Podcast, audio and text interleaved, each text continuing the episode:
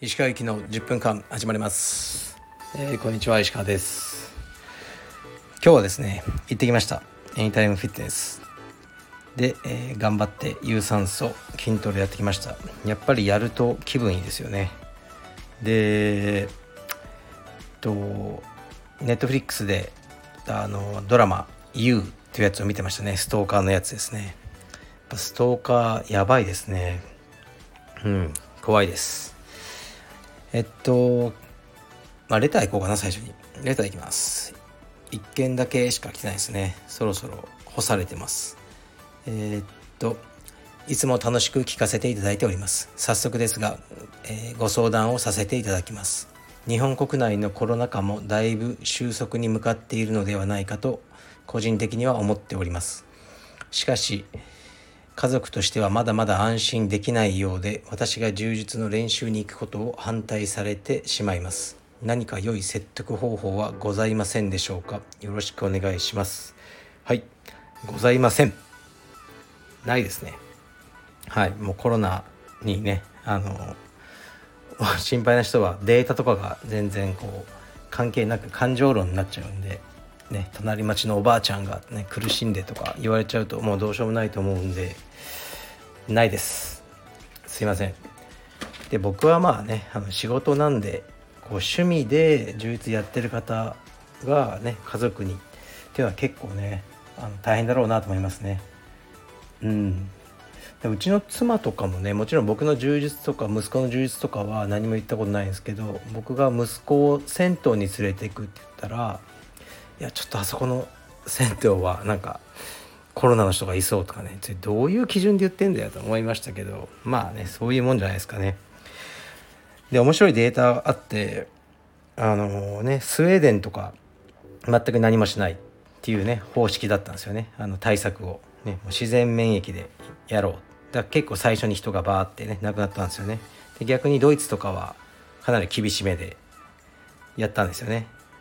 でドイツだとねマスクの着用が80%とかなのにスウェーデンは9%とかねかなり対照的なえー、っとねあの対策を取ったんですけど100万人あたりの死亡者出ててスウェーデンが1458人ドイツが1114人。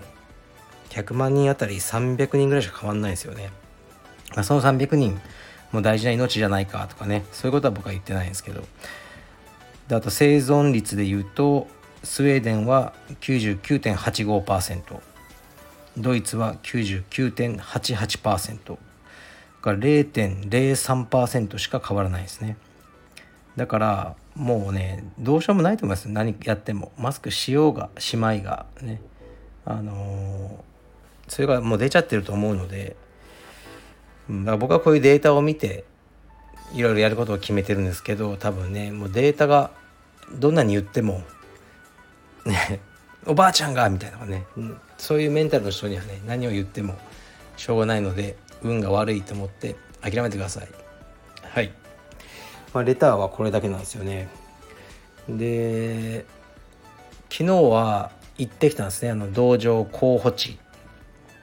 に行ってきて、まあ、僕が出すわけじゃないですよ。僕はもうそういうの、ね、しばらくやらないのでオーナーさん、ね、候補の方とデザイナーの、えー、っと純一君と一緒に行ってきましたね。1時間ぐらい高速でかかるところでまあ結構遠いな東京なんですけどね東京って広いなと思ったんですけど物件自体はめちゃくちゃ良かったですね。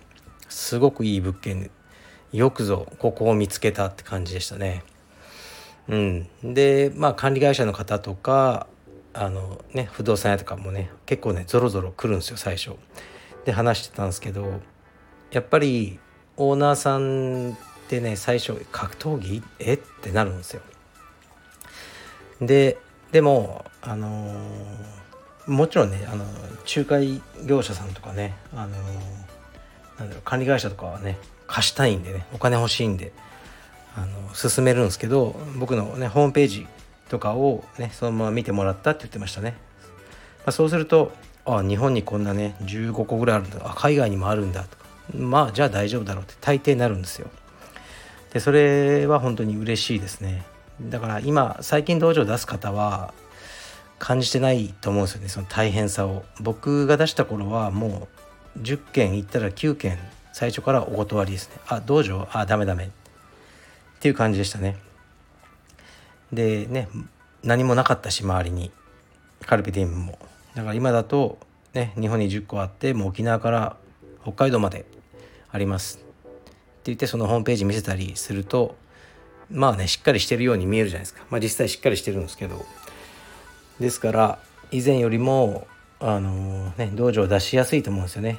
でそういう助けになりたいっていうのが僕がこのまあ、フランチャイズカルベディウムのネットワークを拡大してる理由の一つなので、えー、非常に嬉しいですね。まあ、あとコロナとかで物件が出ちゃってて、まあ、オーナーさんも参ってて貸しあの借りやすくなってるっていうのありますね。だから結構みんなポンポン契約決めてくるんですよね。あすごいなと思いますね。本当に僕が出した頃は、うん、断られまくる時代でしたね。だからこの道場もうーんまあ、一度オーナーさん自身がねあの今やってる道場のどこかを見たいっておっしゃってるようなので、まあ、青山か、ね、それはオーナーさんにお願いして広岡どあのあの見ていただこうと思うんですけど、まあ、きっとね見たらああなるほど綺麗でいい場所なんだねと思っていただけると思いますね。はいであとそうだ今日ねあのうちの息子が5歳の誕生日なんですよね。で9月29ですね。もう朝からあの誕生日誕生日ですと道歩く人みんなに言ってましたね。で道場であのねこれから 誕生会をやるんですよ。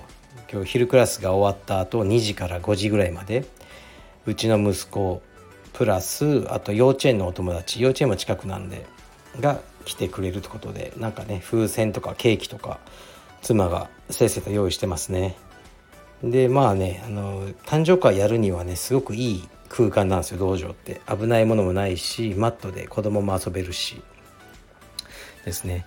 でまあよくうちの息子とかね友達の家にお呼ばれしてくるんですけどね。こうあの家にエレベーターがあったとかねそういう感じの家が多いんでねこの辺。でちょっとうちはねもう人を招けるような状態の家じゃないんで、ね、ちょっとうちにはねお招きできないんですけど代わりに道場でたまにねあの幼稚園のお友達とかを遊ばせてますね。でもねこうゆうたが充実やってるじゃないですか。でお友達もいっぱい来て道場にも来るんですね。でもね誰も入会しないんですよね。本当に。うん。なんでなんででしょうね。なんかなんか違うなと思われてるんでしょうね。はい。であとは青山の授与式が、えー、っと今週の日曜日ですかね。で本当にもうコロナ始まって一度もやってなかったですね授与式というのは。普通のクラスやっててなんで授与式はできないんだっていうのをそこのね論理はまた僕の中ではかなりしっかりしてるんですけど普段のクラスはもうね仕事でこれはねやるしかないというかやることを前提に契約でお金頂いてるんですよね。っていうのがあってやってきたんですよね。でまあ授与式とかはまあ一応エクストラじゃないですか。で人もすごくね来ちゃうしちょっとやめておこうというふうに思ってでそれがずっと来ちゃったんですねここまで。